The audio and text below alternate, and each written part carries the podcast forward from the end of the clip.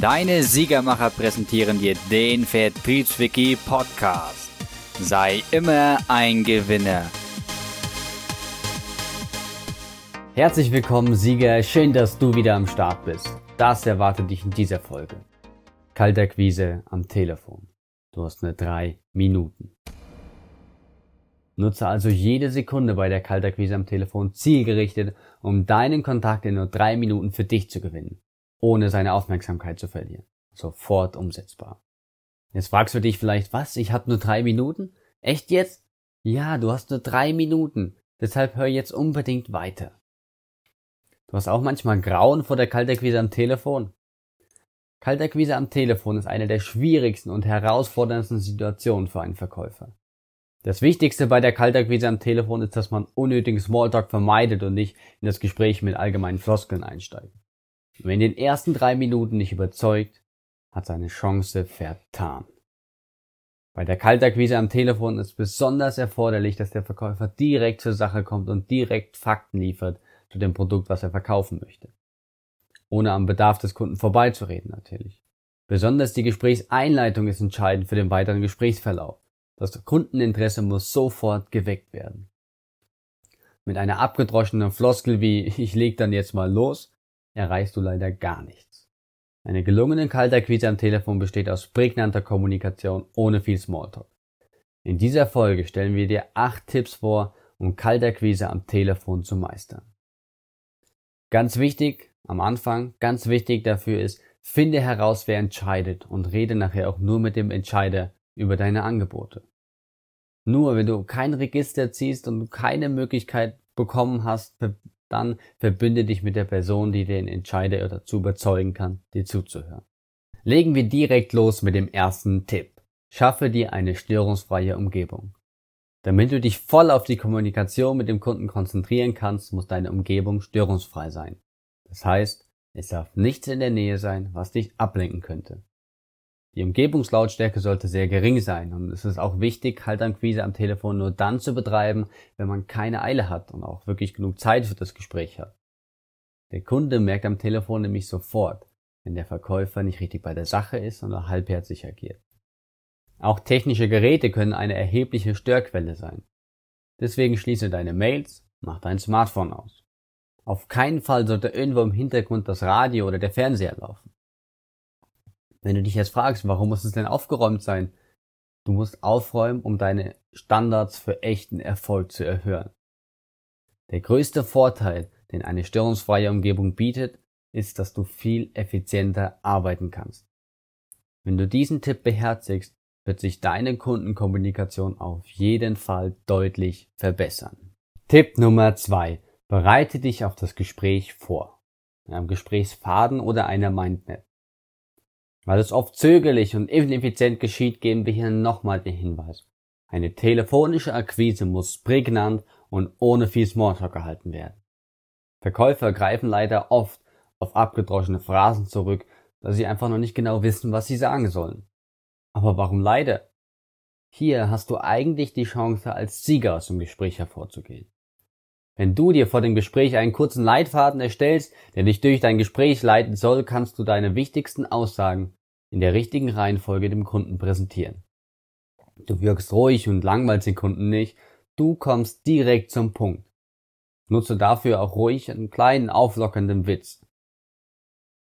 Überlege dir vor dem Gespräch, mit welchem Eindruck du den möglichen Kunden nach Ende des Telefonats zurücklassen möchtest.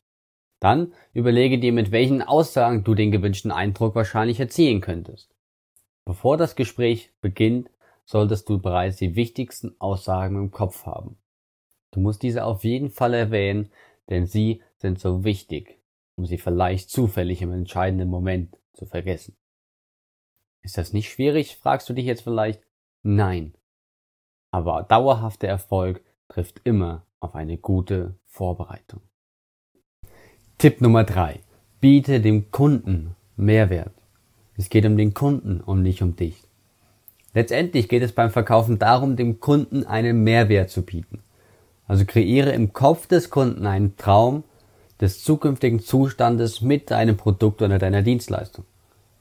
Weil jetzt weiß er noch gar nichts davon, von diesem Mehrwert. Nur du weißt das, du musst das dem Kunden sagen. Du musst es dem Kunden, sag ich mal, im Kopf des Kunden kreieren.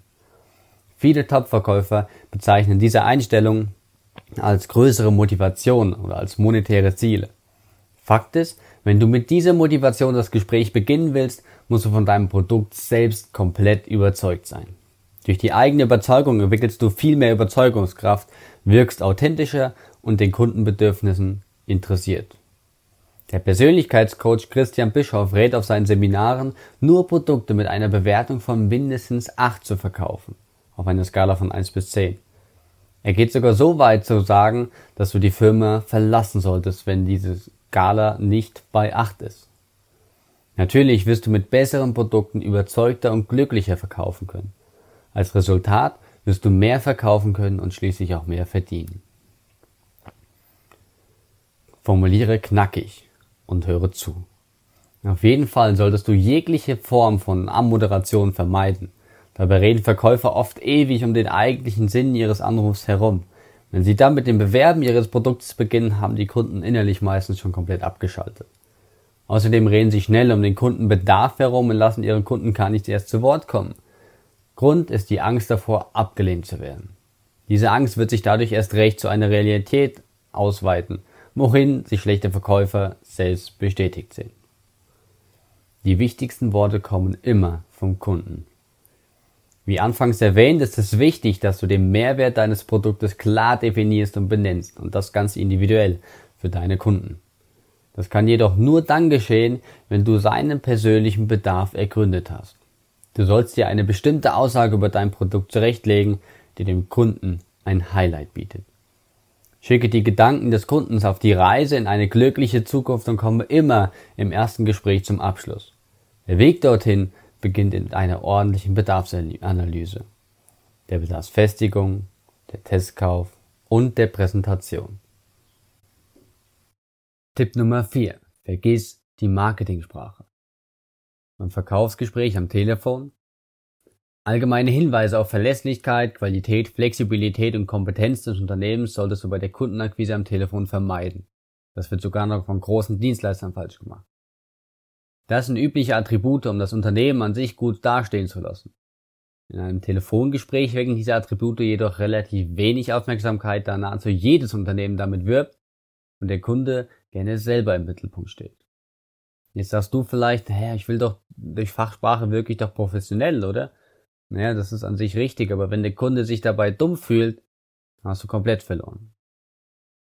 Teile dem Kunden am Telefon direkt, in welchem Mehrwert er von deinem Produkt zu rechnen hat. Zähle ihm die tatsächlichen Fakten und Vorteile auf, die seiner Seele schmeicheln. Gehe daher unbedingt auf Spurensuche. Was will dein potenzieller Kunde am Telefon wirklich? Die Kunst des Verkaufs Verkaufens besteht darin, ihm eine maßgeschneiderte Lösung für seine Bedürfnisse zu bieten.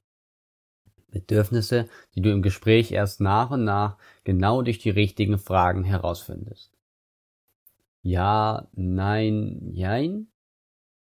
Ganz wichtig ist es dem möglichen Kunden am Anfang nicht direkt schon eine Ja- oder Nein-Frage zu stellen.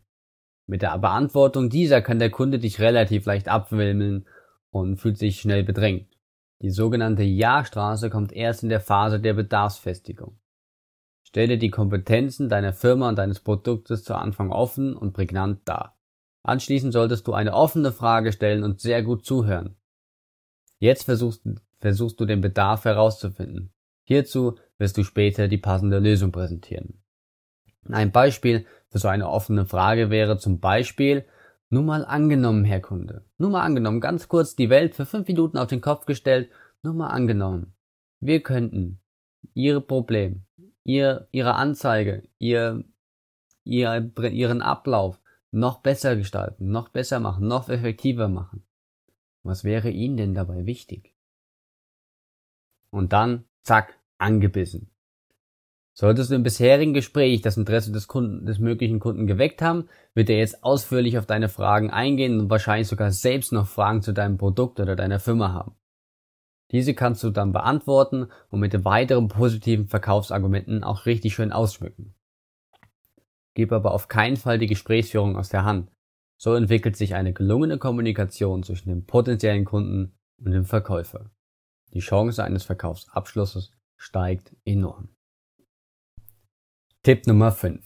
Eine bildliche Sprache prägt sich beim Kunden deutlich besser ein. Du solltest bei der Kaltakquise am Telefon darauf achten, eine bildliche Sprache zu verwenden. Diese prägt sich dem Kunden besser ein und zeichnet sich durch die Verwendung viel kraftvoller Adjektive aus. Die Verwendung bildhafter Sprachen ist ein schmaler Grat, da deine Aussagen so leicht zu übertrieben oder verzerrt wirken können. Dies wirkt auf den möglichen Kunden eher abschränkend und negativ. Aber richtig eingesetzt kann die Verwendung einer bildhaften Sprache das Interesse des Zuhörers wecken. Er kann deine Aussagen so besser visualisieren und diese bleiben dadurch eher im Gedächtnis und er kann sich viel mehr unter dem, was du sagst, vorstellen. Aber auf keinen Fall, auf gar keinen Fall solltest du dabei übertreiben oder noch schlimmer Lügen erzählen. Tipp Nummer 6. Keine einseitige Kommunikation. Du solltest den potenziellen Kunden auch selbst zu Wort kommen lassen. Auf keinen Fall sollte die Kaltakquise am Telefon in einem Monolog ausarten. Im Grunde solltest du im Gespr Gesamtgespräch nicht mehr als 30 Prozent reden, ansonsten verliert der Gesprächspartner schnell das Interesse und fühlt sich und seine Interessen nicht wertgeschätzt. Bist du jemand, der sagt, na ja, aber wenn ich rede, ich will doch reden, weil ich ihm verkaufen will. Na ja, gut, mach das weiter, aber dann wundere dich auch nicht über deine schlechte Quote. Wenn du zufällig jemand bist, der seinen Redefluss kaum stoppen kann, dann versuche folgendes. Sobald du bemerkst, dass du deine Aussagen mit einem unten verlängerst, beginnst du deinen nächsten Satz mit einer Frage, zu der sich der mögliche Kunde äußern soll. Die Schwierigkeit dabei ist, dass du sehr schnell eine Frage improvisieren musst. Sieh dies aber als nützliche Übung an, da es bei Verkaufsgesprächen häufig zu unerwartenden Situationen kommt, mit denen du zur Improvisation sowieso schon gezwungen bist. Tipp Nummer 7. Storytelling statt allgemeinen Floskeln. Du solltest es vermeiden, den möglichen Kunden dein Produkt nichtssagend und verallgemeinernd vorzustellen. Stattdessen solltest du die Vorzüge deines Produktes mit ganz konkreten Beispielen auslegen. Als Beispiel könntest du deine eine Lebenssituation nehmen, in der dir das Produkt selber auch mal nützlich lag. Wenn du es schaffst, das Interesse des Gesprächspartners durch eine spannende Erzählung zu wecken, ist das schon die halbe Miete. Nimm den Begriff überzeugen ernst und lass andere von dir und deiner Leistung sprechen. Tipp Nummer 8. Wörter wie Bedarf und Interesse sind absolute Tabuworte. Diese beiden Worte solltest du in einem Verkaufsgespräch nicht benutzen. Die Kunst liegt darin, das Interesse des Kunden und den darauffolgenden Bedarf durch die Konversation zu erzeugen. Sobald du die Worte Bedarf und Interesse in den Mund nimmst, machst du dich in den Augen des potenziellen Kunden schnell zu einem Bittsteller. Eine Rolle, die du als Verkäufer im Vertrieb nicht annehmen möchtest. Hä? Fragst du dich jetzt vielleicht, es geht doch aber eben genau um Bedarf und Interesse. Naja, ist richtig, aber ein Loser sagt einer potenziellen Dame ja auch, dass er Bedarf und Interesse hat und scheitert dann. Das waren jetzt die acht Tipps. Und das Wichtigste, das Allerwichtigste bei diesen acht Tipps ist der Erfolg. Weil der Erfolg besteht aus drei Buchstaben. T, U und N. Tun. Am allerwichtigsten ist es, dass du dich vor einem Verkaufsgespräch am Telefon nicht scheust. Es soll dir Spaß machen. Diese Freude und Motivation überträgt sich nämlich auf deinen Gesprächspartner. Und wenn du alle Tipps anwendest, wirst du deine Telefonskills nach und nach verbessern und souveräner im Umgang mit Kunden am Telefon werden. Dadurch wird eine Leichtigkeit entstehen und plötzlich wird dir ein Verkaufsgespräch am Telefon Freude bereiten, da du merkst, wie gut und souverän du darin geworden bist. Also, wo wir gerade beim Thema tun wären, leg doch einfach direkt los, mach doch einen Kurs. Komm bei uns auf der Seite in den Siegerbereich und such dir einen Kurs aus. Wir haben jede Menge Auswahl für dich und genau das Richtige für dich. Jeder einzelne Kurs davon macht dich zum echten Verkaufssieger. Also warte nicht, komm in den Siegerbereich und lege los. Und damit bis zur nächsten Folge. Und vergiss eins nicht, denk immer an deinen Sieg. Sei immer ein Gewinner.